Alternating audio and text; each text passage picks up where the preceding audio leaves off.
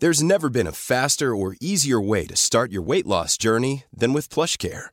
PlushCare accepts most insurance plans and gives you online access to board-certified physicians who can prescribe FDA-approved weight loss medications like Wigovi and Zepbound for those who qualify. Take charge of your health and speak with a board-certified physician about a weight loss plan that's right for you. Get started today at plushcare.com slash weight loss. That's plushcare.com slash weight loss. plushcare.com slash weight loss. Heraldo Radio, con la H que sí suena y ahora también se escucha.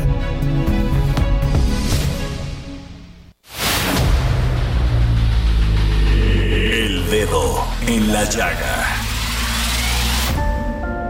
Había una vez un mundo en el que nadie creía. Un país de historias inexplicables. Una nación con personajes asombrosos. Santo Tomás tenía razón. Hay que ver para creer.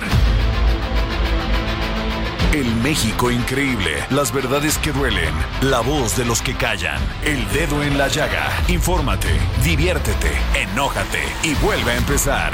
El Heraldo Radio presenta El Dedo en la Llaga con Adriana Delgado. Soy de aquellos que sueñan con la libertad. Capitán de un velero que no tiene mar. Soy de aquellos que viven buscando un lugar.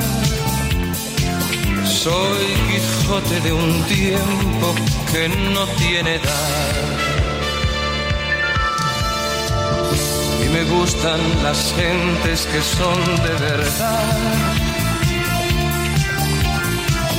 Ser bohemio, poeta y ser golfo me va. Soy cantor de silencios que no viven paz que presume de ser español, ¿dónde va? Y mi Dulcinea, ¿dónde estarás? Que tu amor no es fácil de encontrar. Quise ver tu cara en cada mujer, tantas veces yo soñé Iniciamos el dedo en la llaga de este martes 7 de noviembre del 2023 y sí, estamos escuchando al gran Julio Iglesias con esta maravillosa canción Quijote. y un trozo de pan. Y también, como no, con caviar y champán. Y bueno, pues nos tenemos que ir a nuestro resumen informativo con el gran Héctor Vieira. El presidente Andrés Manuel López Obrador aseguró que con la aprobación del proyecto de presupuesto para 2024 se lograrán terminar todas las obras que ha iniciado el gobierno federal, además de aumentar los apoyos a la población más vulnerable. El mandatario anunció que su administración tiene contemplado invertir 3 mil millones de pesos para entregar una despensa semanal a los 250 mil hogares afectados por el paso del huracán Otis en Acapulco. Explicó que estas canastas básicas constarán de 24 productos. A partir de hoy iniciará la dispersión de recursos para los beneficiarios de las pensiones del bienestar y las becas que otorga el gobierno, programas que fueron ampliados para ayudar a la población de Acapulco. Además, mañana el mandatario federal se reunirá con empresarios turísticos del estado para afinar detalles de la estrategia de reactivación. Mediante el despliegue de casi 10.000 elementos de la Guardia Nacional, la Secretaría de la Defensa Nacional y el Gobierno Federal buscarán garantizar la paz y la seguridad de Acapulco luego del paso del huracán Otis. Para ello, se presentó un plan en el que Guerrero será el estado con mayor presencia de esta corporación. El director del Instituto Mexicano del Seguro Social, Zoé Robledo Aburto, anunció la credencialización de los derechohabientes del IMSS Bienestar, con la cual podrán acceder a los servicios médicos que les corresponden. Hoy iniciará el preregistro para los estados de Baja California Sur, Colima, Nayarit, Tlaxcala y Campeche. El presidente López Obrador se dijo respetuoso del proceso de elección del próximo rector de la Universidad Nacional Autónoma de México y sostuvo que la institución merece un buen destino. Recordó que él es egresado de la máxima casa de estudios y llamó a que se consolide.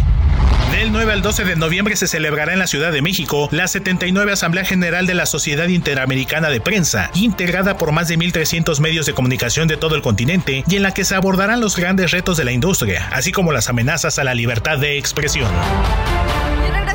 Al dedo en la llaga, son las 3 de la tarde con 4 minutos. Y a ver, aduanas de Hong Kong interceptan millonario cargamento de drogas con logo ¿De dónde creen? De Segalmex. La metanfetamina decomisada se encontraba en cientos de costales que contenían conchas de caracol. Autoridades de Hong Kong interceptaron este cargamento procedente de México, el cual contenía la droga oculta en estas conchas de caracol y se trató de la mayor incautación de sustancias ilícitas realizadas hasta la fecha debido al valor económico los, de los estupefacientes. Fíjense nada más, esta droga tiene un valor de 81.8 millones de dólares. ¿Y quién dijo algo? Nadie. ¿De dónde salieron? Tampoco. ¿El gobierno federal? Tampoco. Silencio absoluto. Así la situación que sigue dando de qué hablar de Segalmex. Y bueno, otra noticia importante, Arturo Saldívar, ministro de la Suprema Corte de Justicia de la Nación, presentó su renuncia como ministro de la Corte y dice, mi ciclo ha terminado. Y hay voces que dicen que, pues, va a integrarse al equipo de Claudia Sheinbaum en este tema que se ha dado tanto de que hablar sobre cuál es la pues el papel del ministro Saldívar en la corte y cómo deja este encargo. Bueno, así de sencillo. Y vamos a otro tema. Nos vamos con Carlos Navarrete, corresponsal en Chilpancingo, Guerrero, del Heraldo Media Group. ¿Cómo estás, mi querido Carlos? Hola, buenas tardes. Comentarte que el día de ayer reabrieron sus puertas cuatro centros comerciales en el puerto de Acapulco, esto con el resguardo de la Guardia Nacional. Eh, se trata de centros comerciales que aperturaron en la colonia centro, en la avenida costera Miguel Alemán, en el crucero del Cayaco y también en la zona del Diamante. Eh, comentarte también que en el puerto de Acapulco, que es el municipio más afectado por el huracán Otis, los mercados se están reactivando entre el 40 y el 50%.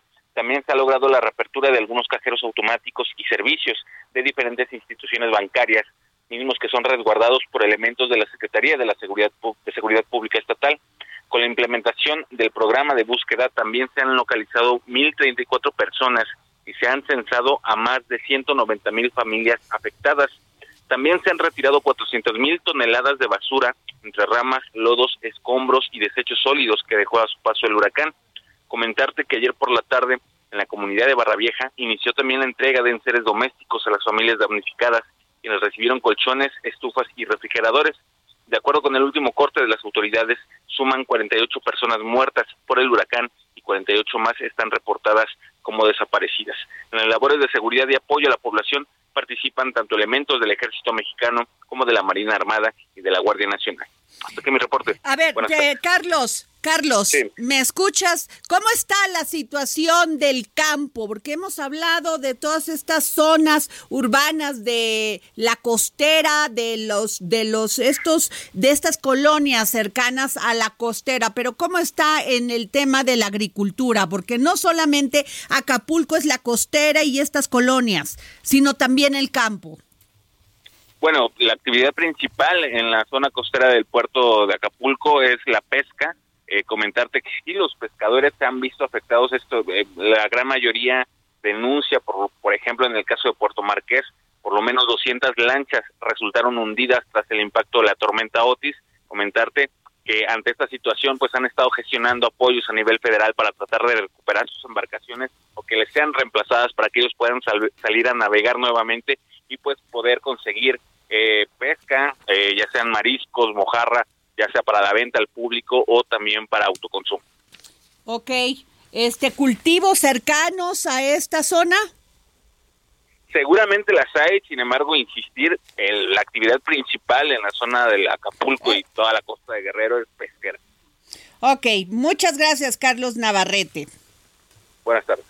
Bueno, y tenemos a Daniela Mijares, presidenta ejecutiva de la Cámara Nacional de la Industria de Restaurantes y Alimentos Condimentados Canirac, porque hay una pérdida del 80% de los restaurantes en Acapulco. ¿Cómo está, Daniela? Hola, Adriana, muchísimo gusto. Muchas gracias por el espacio. Dura la situación. Sí, sin duda el huracán Otis ha provocado un, grave impacto en, en, Guerrero, lo que se traduce en una afectación pues de, miles de personas que dependen de la industria restaurantera, eh, incluyendo también a la amplia cadena de valor eh, en la que incide. Eh, para darte una idea, hay un censo del INEGI en donde contamos con aproximadamente 5.751 establecimientos dedicados a la preparación y venta de alimentos y bebidas, de los cuales aproximadamente 1.500 son restaurantes formales.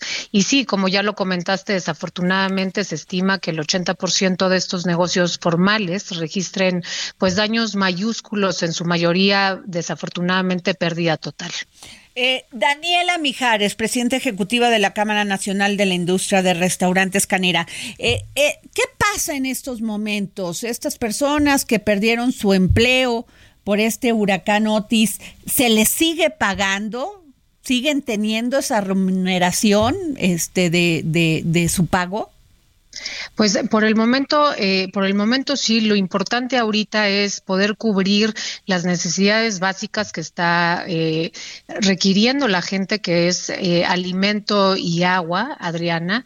Desde la Canirac estamos haciendo un esfuerzo. Mañana sale el primer contenedor con aproximadamente 2.500 despensas, precisamente para, prever de, estas necesidades básicas a, nuestros equipos de trabajo.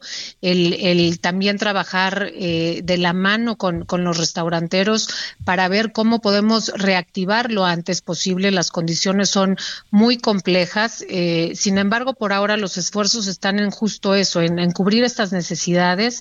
Estamos también trabajando con World Central Kitchen y con Fundación Ayuda con Corazón Contento precisamente para poder eh, eh, brindarles un, eh, alimento caliente a las, a las familias más vulnerables. Estamos trabajando con, con el chef Eduardo Palazuelos y con otros colegas restauranteros eh, precisamente para, para poder eh, atacar la, las necesidades básicas que ahorita fundamentalmente son alimento y agua potable. Pero se le sigue pagando a la gente o cómo están, este, porque estamos hablando de 5.700 restaurantes y casi hay un 80% de pérdida total.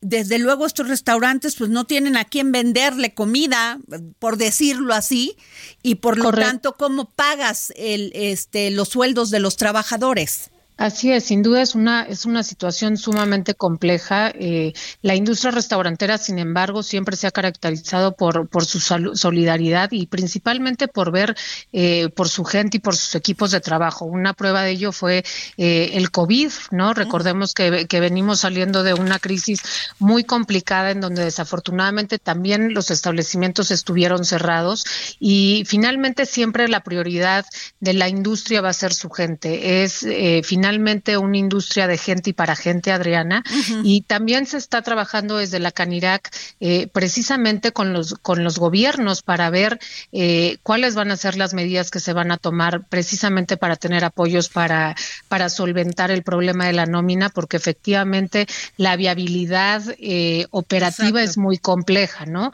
Ahorita parte de lo que hace World Central Kitchen es precisamente empezar a habilitar restaurantes, es decir, los restaurantes que puedan tener viabilidad y operativa porque ya cuentan con, con luz, con gas y con los servicios básicos, eh, World Central Kitchen lo que hace es hacer una alianza con estos establecimientos para que ellos puedan producir alimento, los cuales son pagados por la fundación y así poder precisamente mantener eh, a, estas eh, plantillas de trabajadores, lo cual hace evidentemente un círculo virtuoso porque por un lado las, las comidas ayudan a, las personas más vulnerables, pero por el otro se mantienen, da viabilidad para que los establecimientos puedan mantener precisamente a los equipos de trabajo. Ahora, este 1.500 restaurantes formales se tiene un estimado inicial de que sus daños evaluados equivalen a 3.500 millones de pesos o 4.000.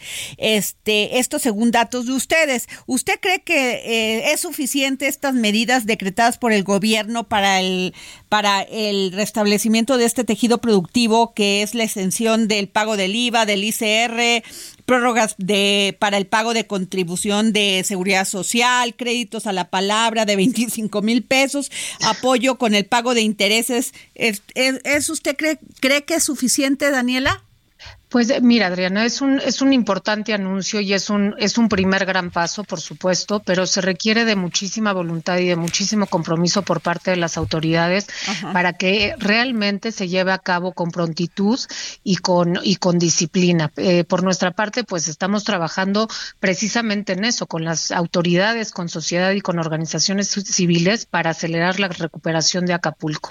Es un proceso que llevará tiempo por la complejidad de, de lo que hoy afrontamos y los apoyos sin duda son de ayuda, pero lo importante es seguir trabajando para que el tiempo de recuperación sea el menor posible y que realmente estos apoyos lleguen a donde tienen que llegar y que sean canalizados en tiempo y en forma. Daniela Mijares, mi última pregunta, presidenta ejecutiva de la Cámara Nacional de la Industria Restaurantera y Alimentos, Canirac. Eh, ¿Usted cree que estén listos para Navidad, como dijo el presidente Andrés Manuel López Obrador, que Acapulco estará levantado en Navidad y también si van a estar listos para el tianguis turístico del próximo año. Pues está en el interés de todos, Adriana, que, que, lo logremos y por eso es tan importante el trabajo coordinado entre todos, entre la sociedad, entre eh, las, las empresas y por supuesto el gobierno, porque sin duda el, el reto es mayúsculo y, y, tenemos, que, tenemos que trabajar eh, y, y, apelar a esta solidaridad de, de todos los mexicanos. Eh, para que realmente sea un proceso eh, pues lo más eficiente posible, porque sin duda se torna complejo. eh, pero bueno, los restaurantes eh, venimos saliendo de una crisis que de la cual nos pues aprendimos mucho. Sí. sí, nos ha pegado, pero sin duda nos dio herramientas también para saber cómo afrontar este tipo de dificultades. Sin duda son diferentes, pero sabemos eh, el restaurantero y la industria restaurantera tiene esta capacidad de levantarse, tiene este dinamismo también y este, este movimiento y también eh, este apego que tenemos los mexicanos por la mesa y por compartir que, que hace que sea una, una mezcla positiva para poder trabajar pues lo más eficiente okay. posible para buscar esa recuperación. Muchas gracias, muchas gracias Daniela Mijares, presidenta de la Canira. Gracias. Un abrazo, Adriana, a ti y a todo Muchas tu público. Gracias. Y bueno, cerca de 20 mil tortillerías en México son víctimas de extorsiones y cobro de derechos de piso, lo que incide en el precio que pagan los consumidores. Y tengo en la línea Homero López García, presidente del Consejo Nacional de la Tortilla. Don Homero. ¿Cómo estás, Adriana? Qué gusto saludarte. Qué duro. Qué duro esto Uf. que me dice, que casi un 14 y 15% del precio. Pues sí, desgraciadamente, desgraciadamente yo creo que lo que más me preocupaba, le comentaba a un colega tuyo, que lo que más me, pre me preocupaba, me preguntaba cuántas, cuántos negocios de tortillería cierran, ¿no? Le dije, mira, el, eh, cuando se dio el tema de la de este cobro de piso que se, se reafirmó más hace cinco o seis años para acá, le dije, pues sí, mucha gente ante el temor, pues este, cerraba sus tortillerías, ¿no? Hoy, desgraciadamente, pues pasa otro tema peor, ¿no? Que ya no cierran, que no estamos acostumbrando a que es parte de, de la vida y demás, ¿no? Ante la ausencia de, de la seguridad, de, de este, políticas públicas en cuanto a seguridad, eh, en el tema jurídico, donde la gente es más fácil que salga un ladrón que un este que una víctima, ¿no? Muchas veces hasta te dicen, oye, pues este si te asaltan, pues di que tú eres el ladrón, es más fácil que salga el ladrón, ¿no? Entonces es un tema muy complejo, muy completo desde el tema jurídico, el tema jurídico, el tema social, este que cada vez lo vemos mayor y decía hace 10 años el director del New York, del New York Times que en México somos viables a solapar las acciones, que lo escuchamos y dicen, bueno, es que es normal la cultura de la corrupción, no, no, eso no es normal. Es común, pero no es normal. sí tenemos que definirlo. El tema de las extorsiones, pues también se está volviendo, desgraciadamente, la gente dice, es que yo no sé hacer otra cosa, es que yo tengo años dedicándome a esto, entonces, pues, pues, ¿qué tengo que hacer? Pues tengo que dar, este, ya sea que pagar el maíz más caro, la harina más cara, el huachicol del, del descontrol, como nunca lo habíamos visto en el, tema de las gasolinas, este, las extorsiones, los cobros de pisos, entonces, es muy triste que la sociedad vaya, este, porque no nos queda otra, porque vemos una ausencia precisamente de, de, la seguridad, tenemos que allanarnos a este tipo de, de situaciones que, pues, que dañan al tema pues social, económico, político en México. Ahora, cuando hablan de inflación, don Homero López García, lo primero que yo digo es ¿cuánto cuesta el kilo de tortilla? si ahorita en, la ciudad. Si en algo se ve que hay inflación, es en la tortilla. El presidente mismo lo dijo en una de sus presentaciones primeras. Dice, si México anda mal, se ve el precio del kilo de la tortilla. Yo creo que se había arrepentido, ¿no? Se ha arrepentido porque hoy tenemos el precio de la tortilla tan caro como nunca habíamos tenido. ¿Y este ronda en 25 pesos, más o menos? En Ciudad de México y Estado de México hay un eh, este encuentra en 22 pesos, pero las condiciones son, diferentes. Pero Acapulco, por ejemplo, todo Guerrero, el precio fluctuaba en 30 pesos. 30 pesos y tenemos varios estados donde este la el precio está más o menos en 30 pesos. Si nosotros quitáramos Ciudad de México y Estado de México, el precio promedio sería entre 25 y 26 pesos. Ese sería el precio. Fíjese nada más. Si usted come tortillas todos los días y nomás se compra un kilito, o sea, como para tres de familia, son 660 pesos a la, al mes, ¿no? Más o menos. De eso le tenemos que quitar el 15%, ¿es así? Del cobro de piso. Sí, es correcto, porque ahorita el precio de la tortilla, y es una, es una figura que se ha dado en los últimos dos, tres años, pues incide eh, el tema de la inseguridad. ¿Por qué? Porque pues al final de cuentas todo lo que se paga para poder hacer tortilla, para poder hacer tortilla es precisamente todo lo que te lleva a construir un kilo. Y en eso pues también le tienes que meter la extorsión y todo lo que te cuesta. Desgraciadamente eso, eso no se va a detener porque no vemos políticas públicas adecuadas. Hoy tenemos un tema, por ejemplo, con Acapulco. ¿Qué pasó? A ver, cuénteme cuántos este tortillerías, familias que viven de estas empresas están afectadas. Pues el sector normalmente allá se encuentra más con unos 850 tortillerías, este, en las cuales este, hay un promedio de, de tres de tres personas por cada negocio y si es molino puede llegar hasta cinco o seis personas este y más aparte el dueño estamos hablando que sí es muy grande la plantilla este de las familias y que ahorita por ejemplo como yo estuve hace la semana pasada y sí hubo una devastación yo creo que el tema de la rapiña es, es más fuerte que el ciclón ha llegado a dañar más fuerte que el ciclón todavía por todo lo que vi. Este es cierto que muchas tortillerías se les volaron los techos se les mojó la harina se les mojó el maíz y ahorita lo que tienen que hacer es, como mucha gente trabaja un crédito refaccionario, o sea, ¿qué quiere decir?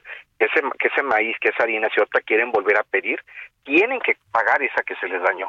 No hay ningún apoyo, este, no hay nada. Entonces, ¿qué va a pasar?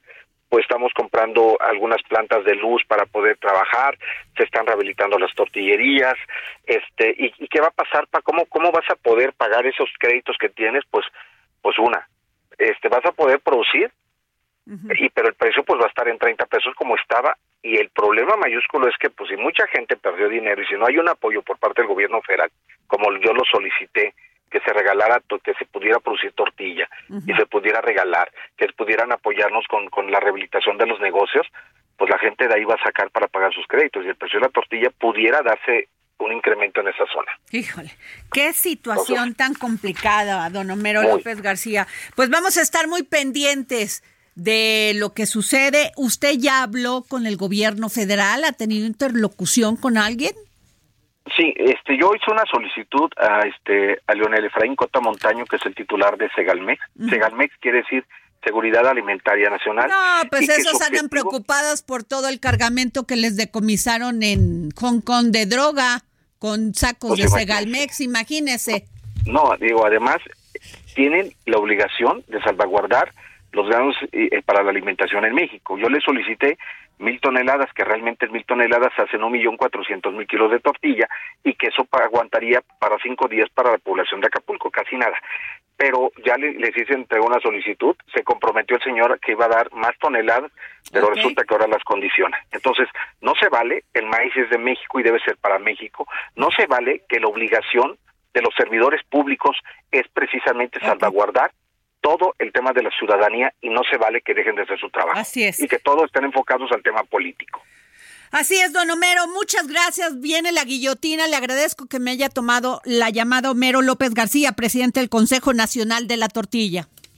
Gracias, Adrián, estoy a tus órdenes. Gracias, nos vemos a un corte y regresamos. Viven buscando un lugar. Soy Quijote de un tiempo que no tiene edad.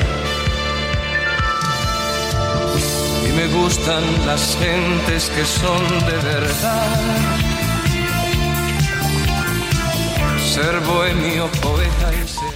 Sigue a Adriana Delgado en su cuenta de Twitter. Arroba Adri Delgado Ruiz.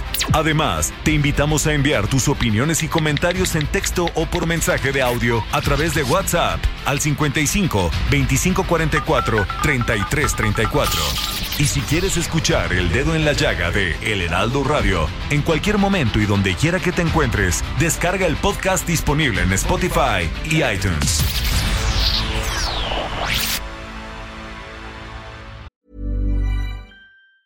Hey, it's Ryan Reynolds, and I'm here with Keith, co star of my upcoming film, If, only in theaters, May 17th. Do you want to tell people the big news? All right, I'll do it. Sign up now and you'll get unlimited for $15 a month in six months of Paramount Plus Essential Plan on us. Mintmobile.com slash switch. Upfront payment of $45 equivalent to $15 per month. Unlimited over 40 gigabytes per month. Face lower speeds. Videos at 480p. Active Mint customers by 531.24 get six months of Paramount Plus Essential Plan. Auto renews after six months. Offer ends May 31st, 2024. Separate Paramount Plus registration required. Terms and conditions apply if rated PG.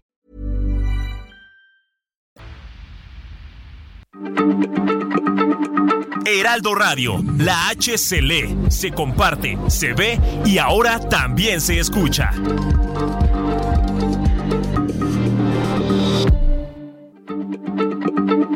Heraldo Radio, la H se lee, se comparte, se ve y ahora también se escucha.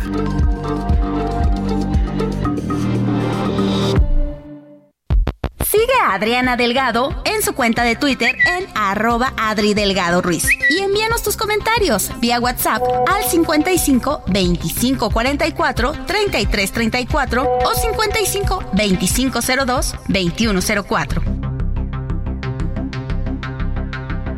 Adriana Delgado entrevista en exclusiva al senador de la República, Rafael Espino de la Peña.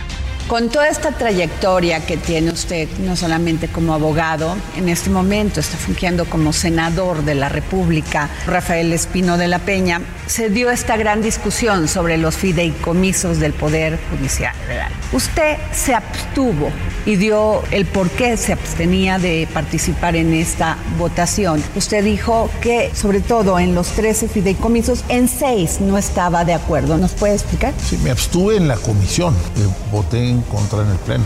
¿Por qué? Porque son 14 fideicomisos, uno está establecido en ley y 13 son los que se eliminan con la reforma a la ley orgánica del Poder Judicial de la Federación. Eh, yo no estuve de acuerdo en su eliminación porque se daba en un solo artículo, la modificación a un solo artículo de esta ley que acabo de mencionar. Yo no estuve de acuerdo porque había algunos de ellos que la motivación de la reforma es atacar a los abusos, a los privilegios desmedidos de la élite del Poder Judicial Federal. Y esta, esta eliminación de estos fideicomisos, en particular de ellos, eh, no ataca esa causa y, y sí iba, por el contrario, a afectar condiciones de trabajo de los trabajadores operativos y de base del Poder Judicial de la Federación. El movimiento de la Cuarta Transformación precisamente se ha distinguido por reivindicar las causas del trabajo personal subordinado de todos los obreros. Entonces a mí en lo personal me pareció un contrasentido el vulnerar eh, las condiciones de trabajo del personal operativo del Poder Judicial de la Federación.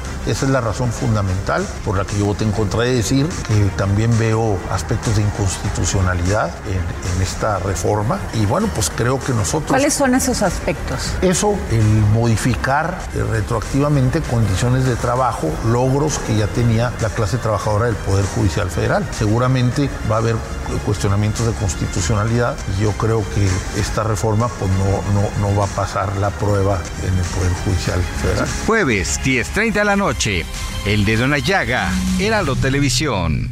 Y regresamos aquí al dedo en la llaga y nos vamos con nuestro segundo resumen informativo con el gran Héctor Vieira.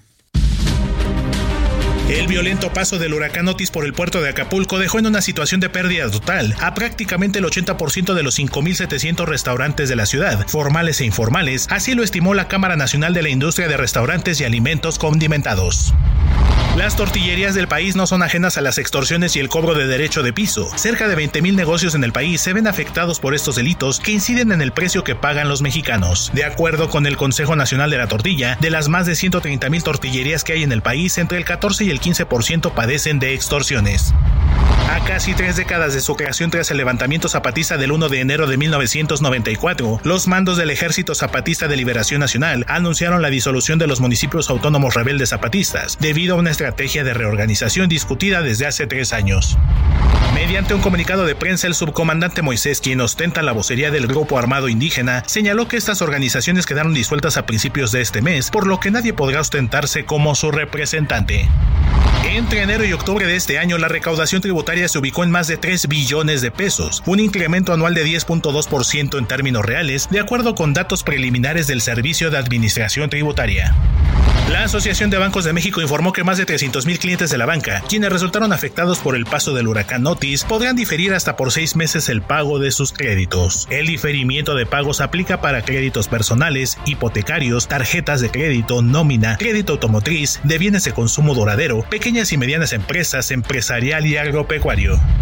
El peso inició la sesión de este martes cotizándose alrededor de 17 pesos con 53 centavos por dólar, mostrando una apreciación de 0.06%, equivalente a 1.1 centavos, con el tipo de cambio tocando un máximo de 17 pesos con 59 centavos y un mínimo de 17 pesos con 51 centavos por unidad. Bueno, y regresamos aquí al dedo en la llaga y estoy leyendo un tuit de mi compañero Salvador García Soto por la redacción, dice el tuit, por la redacción de la carta que presenta Arturo Saldívar para la separación del cargo, todo apunta a que pronto veremos al ministro sumarse a la campaña de Claudia Sheinbaum para seguir sirviendo a su país, bueno, eso dice el ministro, a mi país en la consolidación de la transformación de un México más justo y más, a ver, y más, es que tengo que darle un piquetito, más justo y más igualitario. Eso dice Salvador García Soto y en un momento más vamos a hablar con el eh, doctor Juan Jesús Garza Onofre, investigador del Instituto de Investigación Jurídica de la, de la UNAM para saber de qué se trata, si nada más es así presentar su renuncia, que se somete, si se somete al Congreso, si le van a dar permiso. Bueno, en un momento más, no se pierda este seguirle el hilo al, al, dedo en la llaga. Y bueno, el magistrado Felipe de la Mata propone que los partidos entreguen cuatro candidaturas a la gubernatura a mujeres y no cinco como determinó el INE en el proyecto de sentencia que podría analizarse en la sesión de mañana en la sala superior del Tribunal Electoral, aclaró que si el INE sí tiene facultad de atracción, porque el Congreso de la Unión, los congresos estatales y los OPLES incumplieron de las nueve entidades, que les estoy hablando de Ciudad de México, Tabasco, Veracruz, Chiapas, Guanajuato, Jalisco, Puebla, Morelos y Yucatán, el magistrado propone excluir a esta última, a este último, o sea, a Yucatán, por lo que al quedar ocho justifica cuatro deben ser para mujeres y cuatro para hombres. Se está poniendo caliente este tema porque Chiapas y Puebla dicen aquí ni se metan. Y en, eh, en, la Ciudad de México está este debate que si podría ganar la encuesta un hombre, que se la tendrían que dar a una mujer. Bueno, en Yucatán indica que sí, existe una legislación la cual establece que para el proceso electoral 2023-2024 los partidos políticos, coaliciones o candidaturas comunes podrían determinar libremente el género a postular y para los procesos subsecuentes se deberá alternar el género. O sea, en Yucatán les dicen aquí ni se metan. ¿Cómo la ve? Pues Arturo Espinosa Silis, consultor litigante y analista en temas electorales y constitucionales, socio de la consultoría Estrategia Electoral. ¿Cómo está, don Arturo? Pues Yucatán les está diciendo aquí ni se metan. ¿Cómo estás, Adriana? Muy buenas tardes. Pues sí, efectivamente, a ver, eh, acordémonos que el INE fue el que emitió este acuerdo en el cual estableció que independientemente de lo que dijeran la legislación local, los partidos debían de postular cinco candidaturas de mujer y cuatro de hombre para garantizar lo que le denominamos paridad en las gubernaturas. Esto no es algo nuevo, esto ya ocurrió en 2021, en 2021 fueron siete para mujer y ocho para, para hombre, también después de impugnaciones. En 2022 pasó lo mismo y fue más fácil, pues fue tres y tres, era un número par, y en 2023 pues, pues era una y una, también fue sencillo porque eran dos. Ahora el INE estableció que eran cinco para mujer y cuatro para hombre, y el partido que impugnó esta decisión fue Movimiento Ciudadano, fue el único que la controvirtió. Y lo que está proponiendo justamente eh, el proyecto de sentencia del magistrado de la Mata es que habría que analizar qué es lo que se hizo en cada estado. Y lo que señala es, como tú ya bien lo dijiste, que Yucatán sí había regulado y prevé la alternancia, es decir, que si para una elección pues se postula mujer, para la siguiente tendrán que postular hombres, y lo que dice es que en los demás entidades o no se legisló, o como el caso de Jalisco que dejó eh, estableció que el INE iba a determinar o definir cómo debía de observarse la paridad en gubernaturas. Entonces, lo que hace el tribunal o lo que está proponiendo es que el, grupo de gubernaturas no sea respecto de nueve, sea respecto de ocho para que sean cuatro para hombres y cuatro para mujeres y en el caso de Yucatán se respete lo que estableció la legislación local.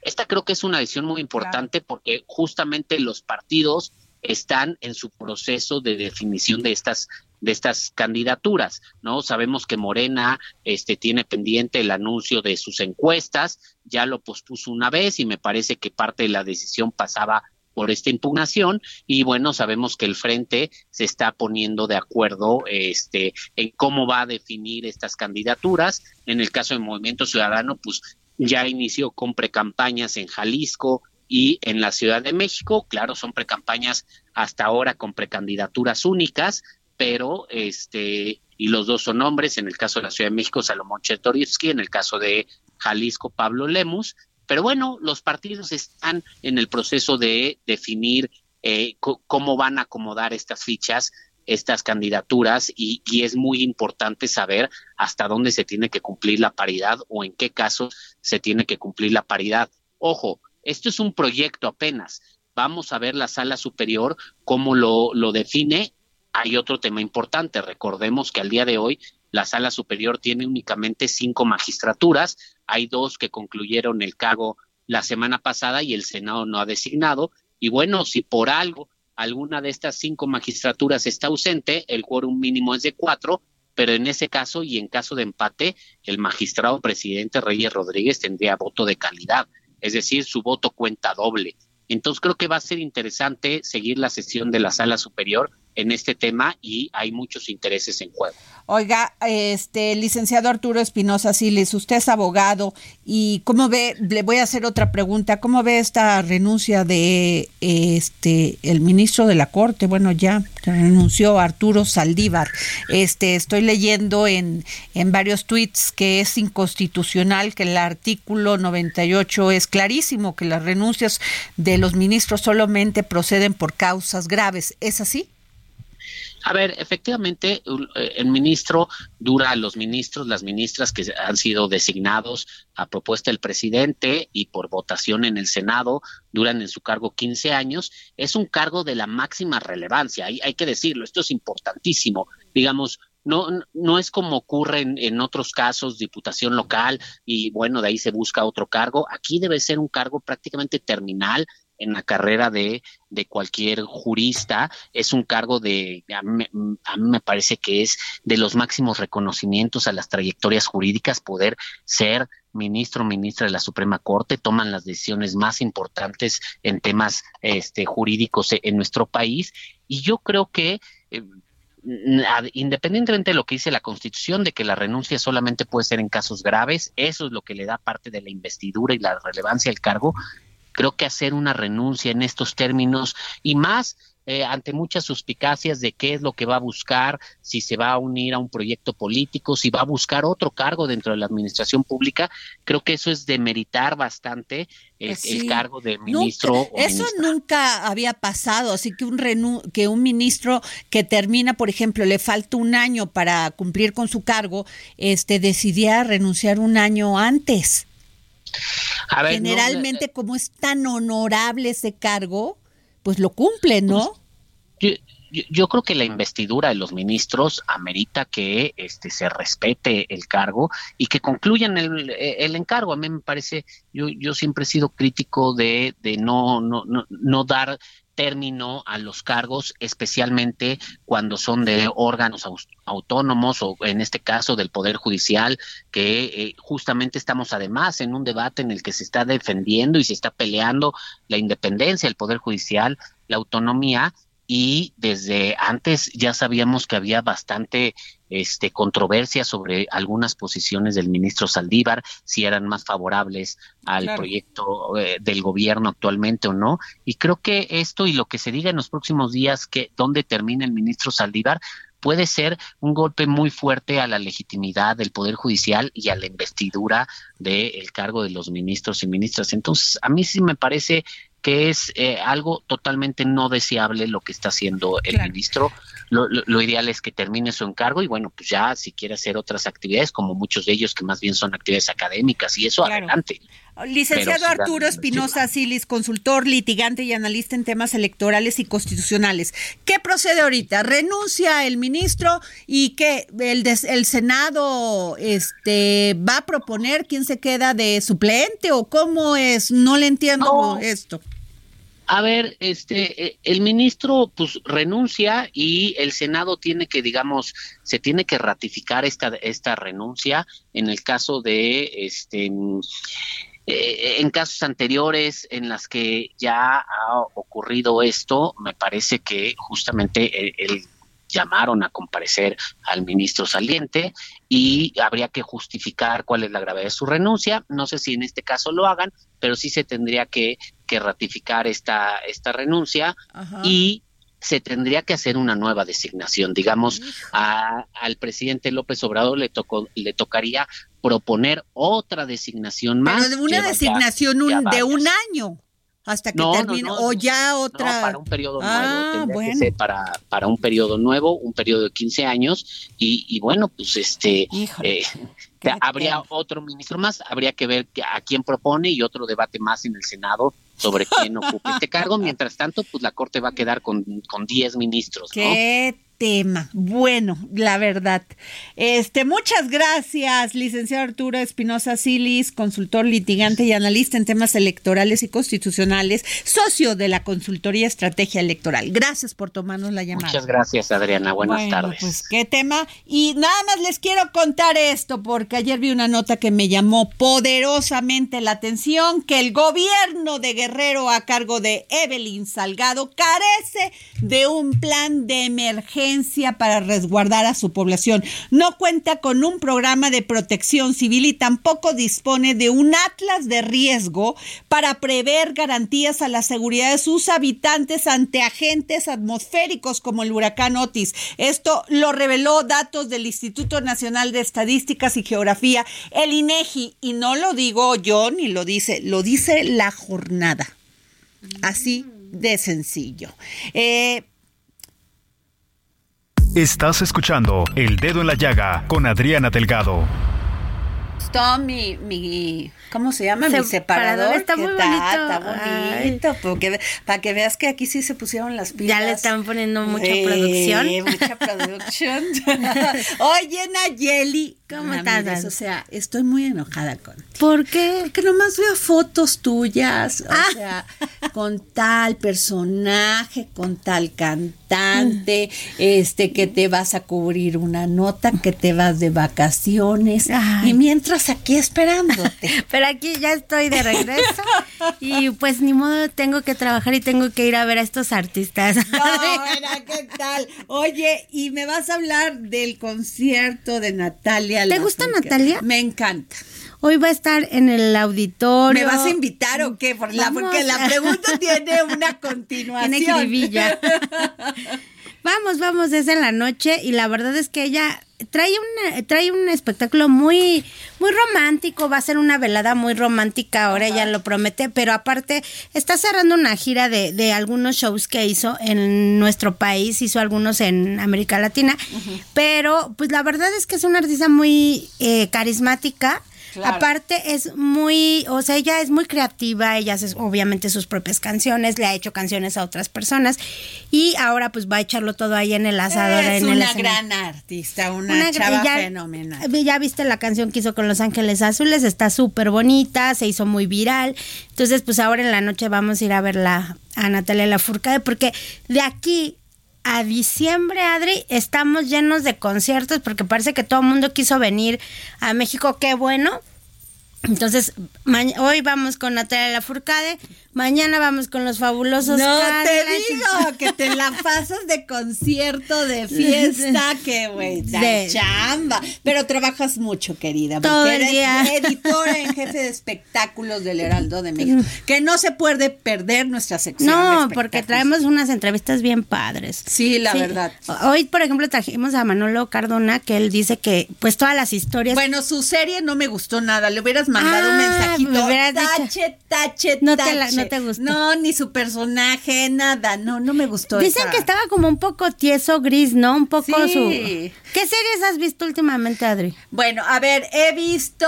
Eh, de, a ver, acabo de ver la de Misión Imposible, pero como series. Ay, a ver, ¿cuál fue la última? Déjame, me acuerdo. Bueno, vi esa. ¿Cómo, se llama? Ya ni me acuerdo de su nombre. Que sale Manolo Cardona, sale esta niña que me encanta, esta, la, la que es la, la protagonista que es como. ¿No es la de quien mató a Sara? No. No, no, no. La, Esa es la anterior. última. no, no, no. Y la verdad me pareció que es una casa como en la playa. Ah, sí es cierto, sí es cierto. Ay, no, me no, entonces no me encantó nada. O sea, tache cero. Ahorita te digo cómo se llama. ¿Quién mató a Sara? No, esa no, fue. Este, bueno, pero. La de uno para morir, ¿no? No, también. Ahorita, ahorita te digo cómo se llama, porque la verdad me dejó así como. ¡Ay, sí, sí! No, sí, creo que uno para morir. sí. Me bastante malita. Oye, y vas a ir a ver a Mark Anthony, o sea, qué sí, mala onda. Te gusta, a mí me encanta Mark Anthony, a pesar de todo lo que los chismes que él tiene atrás de pues infidelidades, de que es súper mujeriego, de que es un poco violento, eh. También hubo algo Eso dice sí, de, Anthony. Sí, que es violento en sus relaciones de pareja y eso, que creo que fue una de las razones por la que se divorció de, de Jennifer López, que ahorita ya llevan una relación relación muy cordial y todo, y se ven todos hijos, todos los hijos de ella, los hijos de él, se, con sus exparejas, con sus bueno, también te voy a decir, tampoco se casa con mujeres así sencillitas, ah, son guapas y sumamente inteligentes. Exacto. O sea, no se dejan, más bien. Ajá.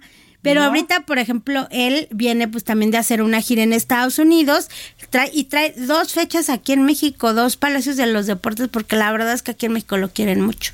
¿Ah, sí? Sí, es que él es muy querido porque trae muy buena música. Y además tiene una fundación súper fregona que ayuda a muchas personas y además calladito, sin hacer más ruido. Él, la verdad, ha hecho cosas fenomenales con, con su fundación. Y también eh, cuando él estuvo, él tuvo un concierto en Veracruz y también ayudó a mucho, eh, hace como cinco años te estoy hablando, tuvo un concierto muy eh, padre en Veracruz y ayudó a mucha gente de ahí, tienes razón, él es como muy altruista. Sí, es muy altruista, pues mira, yo creo que ser, ser eh, un Mar Anthony que canta divino, que tiene tanto éxito y que, y que pues le fue difícil encontrar el amor, ¿eh? Porque está feliz con su nuevo niño, ¿no? Sí, es niña. Con su, nueva niña. Niña, está preciosa, su esposa está guapísima, él se siente totalmente Aparte él siempre renovado. Tiene, tiene mujeres bien guapísimas. No, eh, de ya tuvo una Miss no, Universo. y e inteligentes, Ajá, déjalo le- guapa, lo inteligentes, porque Ya, haber sido esposo de Jennifer López no es es una mujer brillante. Sí, ahora ya ves que la vimos apenas también con Ben Affleck, que ya parece que ya se están llevando un poquito mejor. Ya no- Ben Affleck ya no se ve con cara de harto. No, ay, lo criticaron mucho, admible. Pero Ben Affleck es un tipo impresionantemente inteligente. Lo escuché en una conferencia que dio en la Universidad de Columbia. Este es un gran escritor, es un gran guionista. Él ha hecho sus guiones de Sí, sus y ha ganado el. Oscar. Y ha ganado Oscar y además con Matt Damon eh, son una, un- una pareja fenomenal. Los dos son brillantes, eh, producen sus películas. Ganan No, no, mucho no, dinero. Ma- o sea, Ben Affleck no es el cuate de Batman, ¿eh? No, no, Es no. un personaje, es un gran escritor, es un hombre sumamente culto. Y aparte les- ellos los dos son egresados de Columbia, ¿no? O sea, Sí, sí, la verdad, son- o sea, no es cualquier, Sí. este, así como que me dio la gana ser actor y ya y escribir. Oye, el que estaba escuchando el otro día, que es una entrevista de este Tom Cruise, o sea, me encanta. Me encanta uh, porque estaba escuchando esto sobre la última película y este el protagonista, o sea, el protagonista hace estas estas este Las escenas, ¿no? Las escenas que podría ser un doble y no dice él, yo me preparo para esta escena. Él nunca Ah, lo y además yo no estudié cine, pero lo aprendí en los sets de filmación. Sí, O ¿con sea, un hombre disciplinado que aprendía de sus de los directores, de a- entiende sus guiones, impresionante. Sí, dicen que por eso también eh, tuvo per- eh, problemas con Kate Holmes por lo disciplinado que es. Es un hombre totalmente disciplinado. Así es, y, y Nayeli, entonces te vas a ir a estos conciertos. Natalia Lafourcade hoy, los fabulosos Cadillacs el miércoles, o sea, mañana, Mark Anthony, Mark Anthony el viernes. Y ya te platico cómo Ay, pero no, no le saqué la invitación, ya nos vamos. libertad. Capitán de un velero que no tiene mar. El Heraldo Radio presentó El Dedo en la Llaga con Adriana Delgado.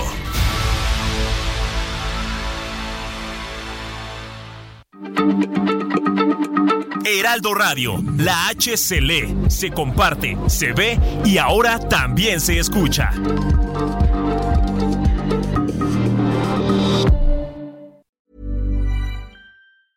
Hey, it's Danny Pellegrino from Everything Iconic. Ready to upgrade your style game without blowing your budget? Check out Quince. They've got all the good stuff shirts and polos, activewear, and fine leather goods, all at 50 to 80% less than other high end brands. And the best part? They're all about safe, ethical, and responsible manufacturing. Get that luxury vibe without the luxury price tag. Hit up quince.com slash upgrade for free shipping and 365 day returns on your next order. That's quince.com slash upgrade.